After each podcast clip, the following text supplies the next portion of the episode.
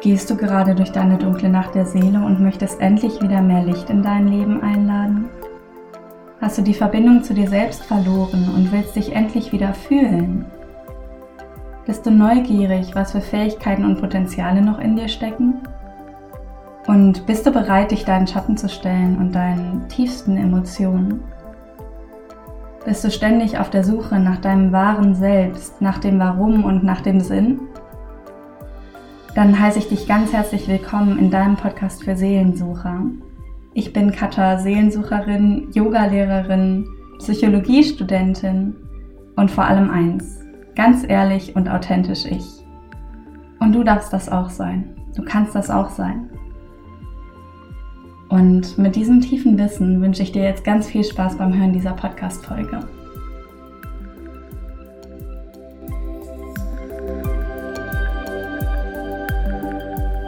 Hallo, du Seelensucherin. Wie schön, dass du wieder dabei bist. Ich freue mich voll. In dieser Folge würde ich dir gerne erzählen, wer ich bin, aufbauend darauf, wer ich war. Mir ist nämlich aufgefallen, dass ich in der letzten Folge, in der ich dich ja mit in meine Vergangenheit genommen habe, ganz vieles nicht gesagt habe. Und ich habe ja diese Folge darüber, wer ich war, ganz spontan aus dem Stegreif aufgenommen und beim ja, nochmal anhören meiner Worte ist mir aufgefallen, dass es einfach so, so vieles gibt, was ich noch gerne ergänzen möchte und dass ich vor allem auch überhaupt nicht so richtig darauf eingegangen bin, wo ich eigentlich jetzt gerade in meinem Leben stehe. Und das ist natürlich irgendwie jetzt gerade vielleicht am interessantesten, auch zu sehen, wo ich jetzt gerade bin, wer ich jetzt gerade bin weil natürlich aus diesem Ist-Zustand, den ich gerade habe, auch dieser Podcast entsteht.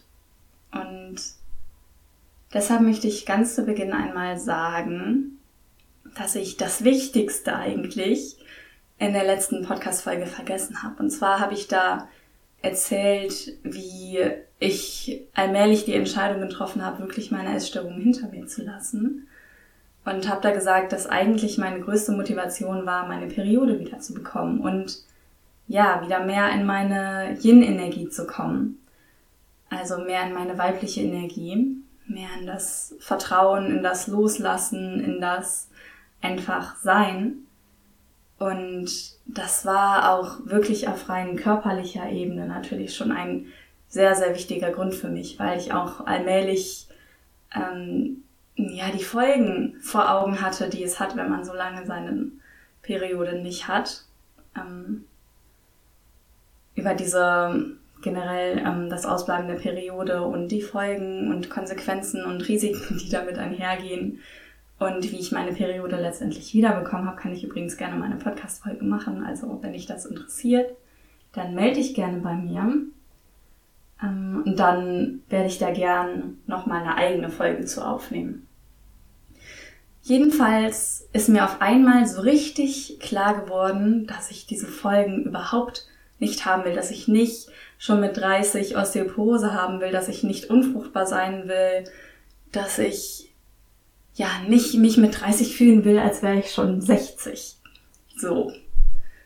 Und deshalb habe ich mich entschieden, mehr zu essen, regelmäßiger zu essen und weniger Sport zu machen. Und gleichzeitig gab es für diese Motivation eine viel, viel tiefere Motivation nochmal, weil vorher waren mir natürlich diese ganzen, ganzen Konsequenzen auch schon bewusst. Ich, es war mir bloß egal. Also ich meine, ich wusste schon, was es für Folgen haben kann, wenn man magersüchtig ist. Ich wusste das von Anfang an und hab einfach auf Hochdeutsch draufgeschissen. Ähm, und irgendwann kam dann dieser Punkt, wo ich auf einmal mir die Erlaubnis gegeben habe, glücklich sein zu wollen und wo ich erkannt habe, dass mein Leben es wert ist, auch gelebt zu werden. Und zwar nicht von einer halb verhungerten, halb toten Leiche, die da irgendwie emotionslos durch die Gegend rennt, sondern von einer Kata, die in ihrer vollsten Kraft steht und die vor allem auch für andere da sein kann. Ich habe nämlich dann als ich angefangen habe zu studieren, ähm, gemerkt, dass ich überhaupt nicht in der Lage war, mich irgendwie mit anderen Menschen zu treffen, weil das voll mit meinen essgestörten Ritualen kollidiert ist. Und dann habe ich mich eigentlich immer für meine Essstörung entschieden, habe mich dementsprechend auch dann am Anfang meines Studiums wieder sehr alleine und einsam gefühlt. Und auch als ich in der Uni war und da so ein bisschen schon Anschluss zu ein paar Leuten hatte, ist mir aufgefallen, dass ich da mit einer total negativen Energie reingegangen bin und dass ich irgendwie immer diejenige war, die irgendwas an allem auszusetzen hatte. Einfach weil man natürlich, ähm, beziehungsweise weil ich in einem Zustand, wo ich nicht gesättigt bin, absolut unerträglich werde und auch die Welt absolut unerträglich finde. Und diese Rolle wollte ich irgendwann einfach nicht mehr einnehmen sondern irgendwann kam dieser Punkt, wo ich mir dachte, okay, ich habe was zu geben. Ich will was zu geben haben. Und ich will für die Menschen in meinem Umfeld da sein. Und zwar nicht als Belastung oder als irgendjemand, wo diese Menschen ihren Fürsorgekomplex ausnehmen können, sondern als eine Freundin auf Augenhöhe. Und eine Freundin mit Energie, die auch einfach ganz, ganz viel zu geben hat. Und in dieser Zeit habe ich mich dann wirklich ganz, ganz tief in meinem Sein entschieden, dass ich mir erlauben will, glücklicher zu werden und dass ich mir das auch wert bin. Und ich hatte davor in einer Klinik mal Achtsamkeitstherapie und ich habe diese Szene so gut vor Augen, wie ich da mit meinen Mitpatientinnen in einem Stuhlkreis saß und der Achtsamkeitstherapeut mit uns eine Übung gemacht hat, wo wir laut sagen sollten, ich bin es wert. Und das ganz oft. Ich bin es wert, ich bin es wert, ich bin es wert. Versuch das gerne mal für dich jetzt und guck, was es mit dir macht. Ich bin es wert. Du bist es wert. Und wenn du an einem ähnlichen Punkt stehst, wo ich damals stand, dann ist es ganz, ganz schwer, das anzunehmen. Und ich konnte das damals überhaupt nicht aussprechen. Ich habe das irgendwie in mich reingenuschelt und wollte das überhaupt nicht sagen, weil es sich für mich so unauthentisch angefühlt hat. Und das war das erste Mal, dass ich gemerkt habe, oh, ich glaube, das Größte, was mir im Weg steht dabei, wirklich jetzt meinen Heilungsweg so richtig ernst zu nehmen und wirklich diesen Weg auch zu gehen in Richtung Freiheit, war, dass ich es mir selbst nicht wert war. Dass ich mir überhaupt nicht erlaubt habe, auch nur daran zu denken, dass ich ja auch glücklich sein dürfte. Und das hat sich in dieser Zeit in Münster am Anfang meines Psychologiestudiums einfach total gewandelt. Und ich kann dir ehrlich gesagt auch überhaupt nicht sagen, woran das lag ich glaube, es war tatsächlich, dass ich gemerkt habe, dass ich nicht, dass ich anderen Menschen nicht so begegnen kann, wie ich ihnen gerne begegnen will, wenn ich selber nicht in meiner vollen Kraft bin. Und ich wusste, ich kann nicht in meiner vollen Kraft sein, wenn ich die ganze Zeit in dieser rastlosen, hungrigen, unsättigbaren männlichen Energie bin. Das ging einfach nicht mehr. Und ab diesem Punkt hat sich rasant alles irgendwie gewandelt. Und ab diesem Punkt wusste ich auch ganz genau, was ich machen muss. Also vorher habe ich immer im Außen gesucht nach Regeln, an die ich mich halten kann. Ich habe verzweifelt versucht zu provozieren, dass Leute mir sagen, Katha, du musst jetzt aufhören, Sport zu machen und du musst dann und dann so und so viel essen und du musst genau das und das essen. Ich habe mir diese Regeln so, so sehr gewünscht, weil ich es mir einfach selber überhaupt nicht erlauben konnte. Und wenn ich da ganz ehrlich mit mir selber bin und war, habe ich versucht, alle Verantwortung abzugeben. Und das habe ich auch mit jedem Klinikaufenthalt gemacht.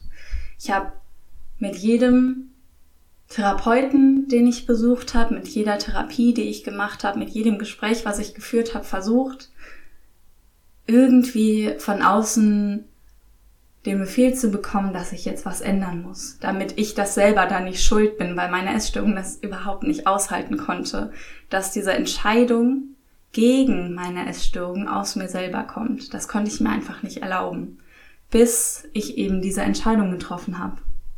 Und das war für mich so eine große Lehre, dass es eigentlich alles in mir selber gesteckt hat, dass meine ganze Heilung eigentlich aus mir selbst rausgekommen ist und zwar ab dem Punkt, wo ich mir das erlaubt habe, dass es aus mir rauskommen darf und wo ich mir erlaubt habe, dass ich dafür niemanden von außen brauche. Und natürlich können Gespräche mit Mitbetroffenen und mit Freunden und mit Eltern und mit Therapeuten und und natürlich können Gespräche mit Freundinnen und Eltern und Therapeutinnen und ja, Mitbetroffenen total hilfreich sein und dir irgendwie den richtigen Weg zeigen oder dich in die richtige Richtung so ein bisschen lenken, aber letztendlich ist es immer deine Entscheidung. Es ist immer deine Entscheidung. Und ich weiß, das kann sich manchmal total schwer anfühlen, dass du diese Entscheidung hast. Und ich weiß, du hast dich nicht dafür entschieden, dass du gerade jetzt durch diese dunkle Nacht der Seele gehst.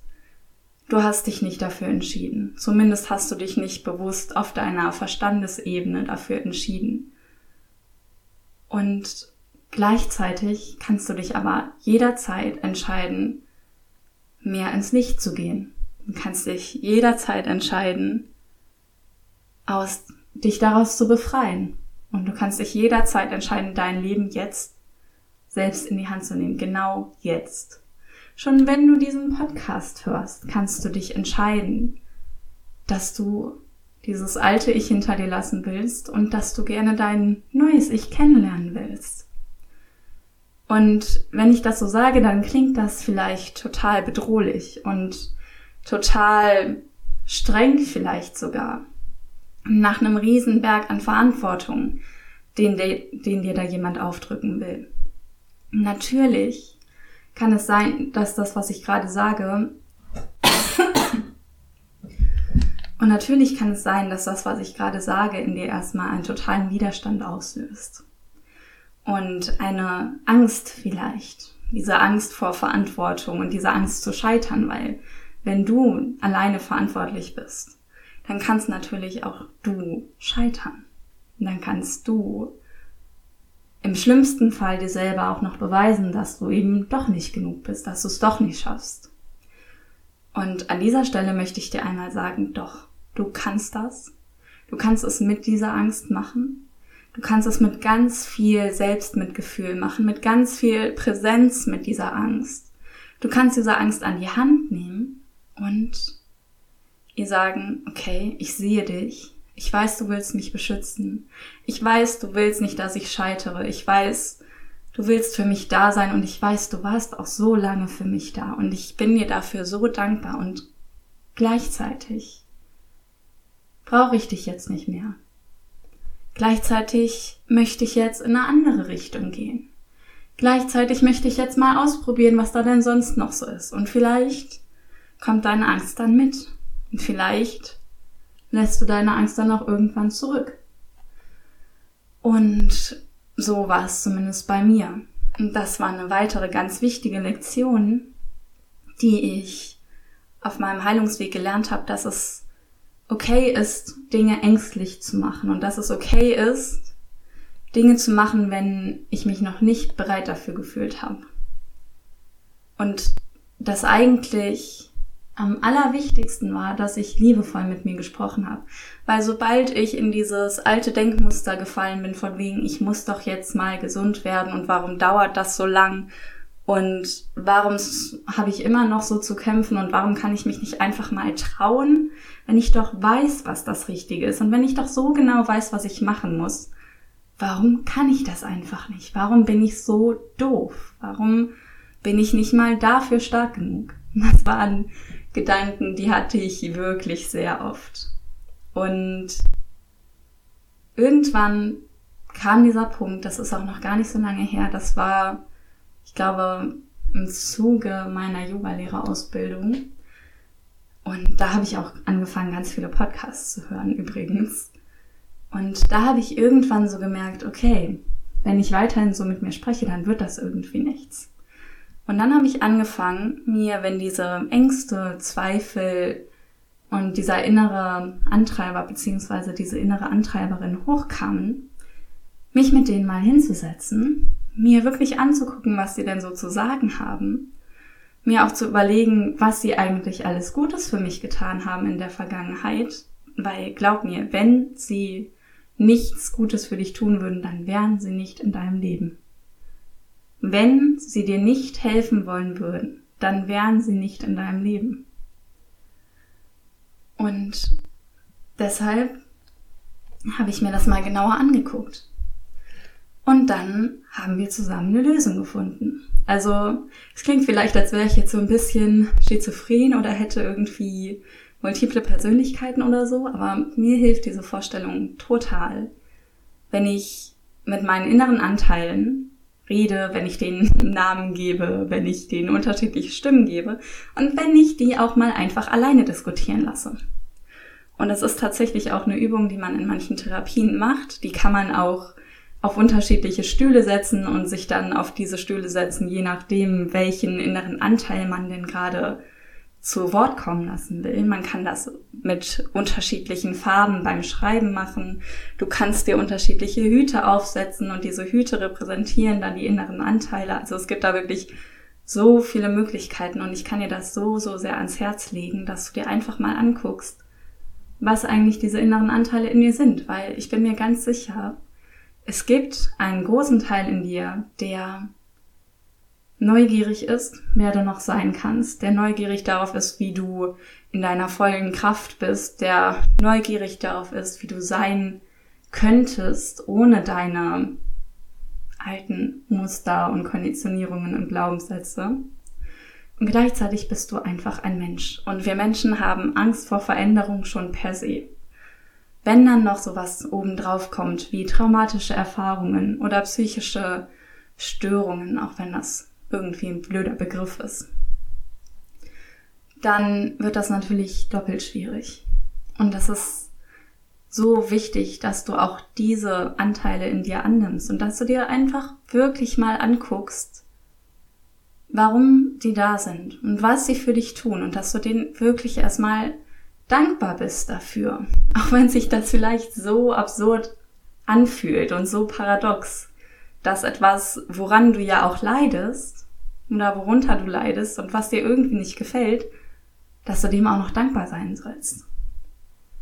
Und da kann ich dich wirklich nur ermuntern, das einfach mal auszuprobieren. So. Das ist eigentlich schon die perfekte Überleitung dazu, wo ich jetzt gerade bin, wer ich jetzt gerade bin. Und zwar bin ich im Moment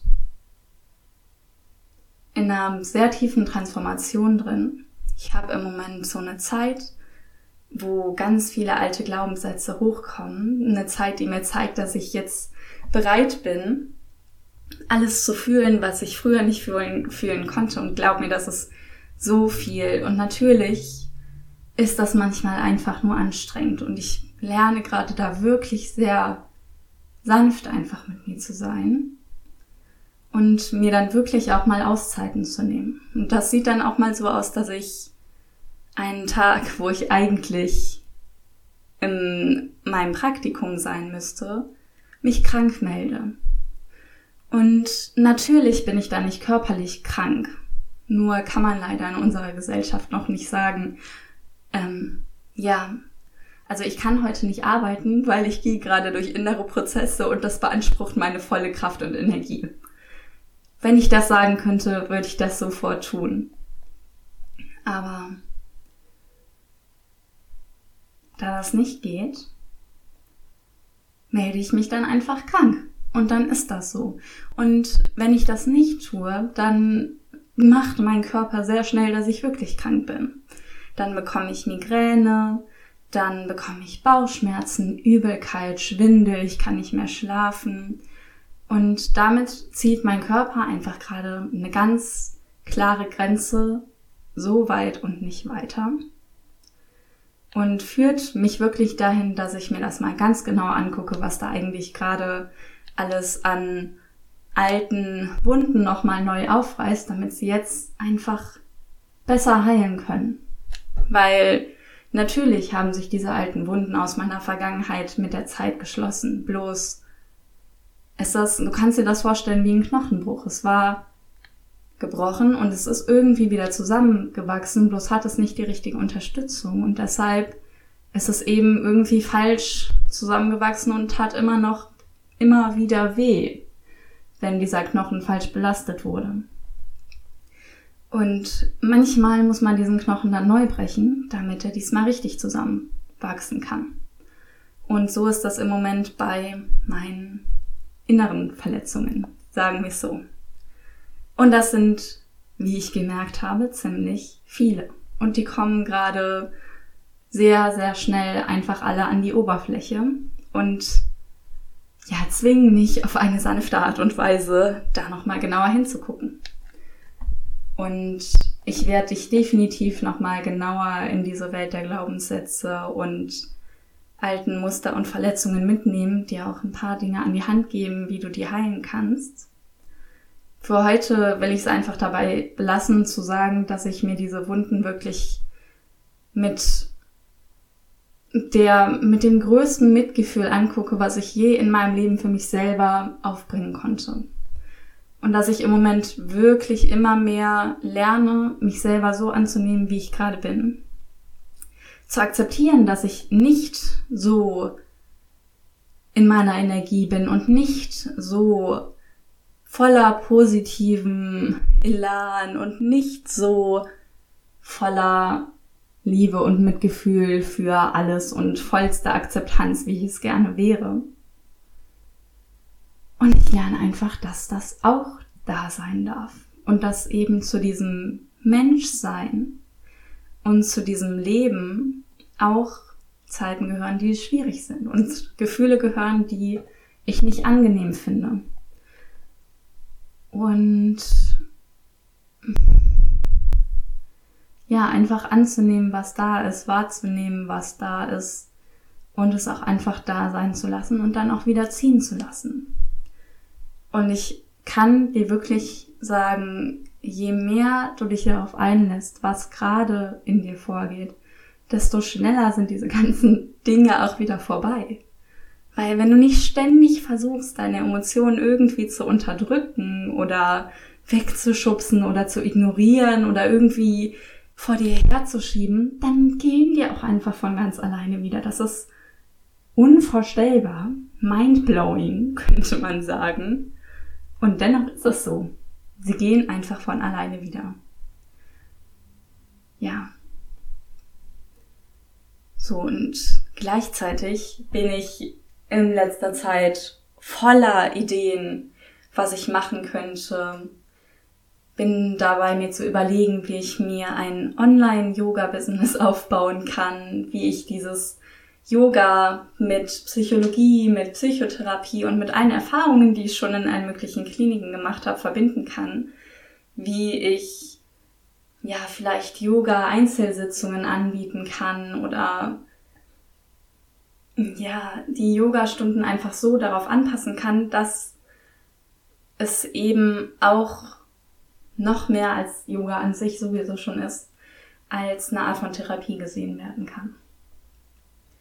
Und ich merke da wieder, wie ganz viele Glaubenssätze da getriggert werden, von wegen, das kannst du dir doch nicht rausnehmen, du bist doch gar nicht ausgebildet. Ich meine nicht, dass ich nicht Psychologie studieren würde und eine Yogalehrerausbildung abgeschlossen hätte, aber das wissen meine Glaubenssätze nicht.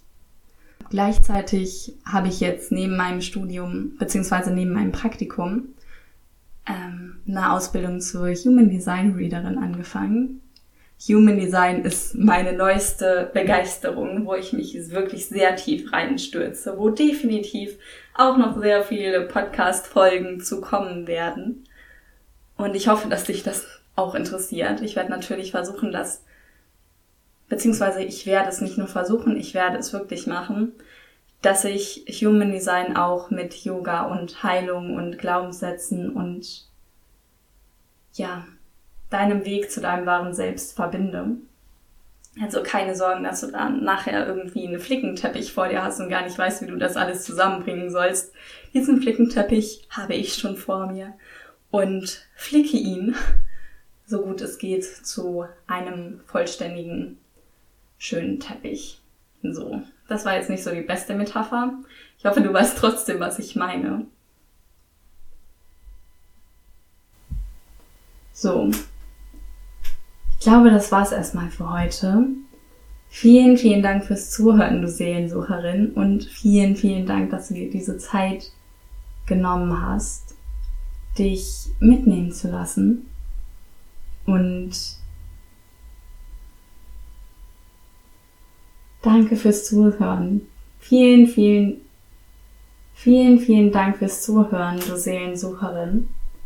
Wenn dich diese Podcast-Episode bereichert hat und wenn irgendetwas hochgekommen ist, das du gerne mit mir teilen würdest, dann schreib mir super gerne bei Instagram unter Seelensucherin-Cutter. Ich verlinke natürlich alle Links auch. Ich verlinke die Links unten in den Show Notes. Und wenn du noch weitere Fragen oder Anregungen oder Wünsche für mich hast, immer gerne, lass es mich immer wissen. Und ich freue mich voll von dir zu hören. Ach ja, bevor du dich wieder deinem Alltag widmest, eine kleine Bitte habe ich noch. Und zwar würde ich es so sehr wertschätzen, wenn du mir bei Apple Podcasts eine Bewertung da lassen würdest, damit auch andere Seelensucherinnen diesen Podcast finden und wir gemeinsam auf die Suche gehen können. In diesem Sinne, sei bunt, sei laut, sei mutig, sei neugierig. Weil du darfst das. Du darfst das alles sein Du darfst der Welt zeigen, wer du bist. Und du darfst glücklich sein. Deine Seelensucherin Katha.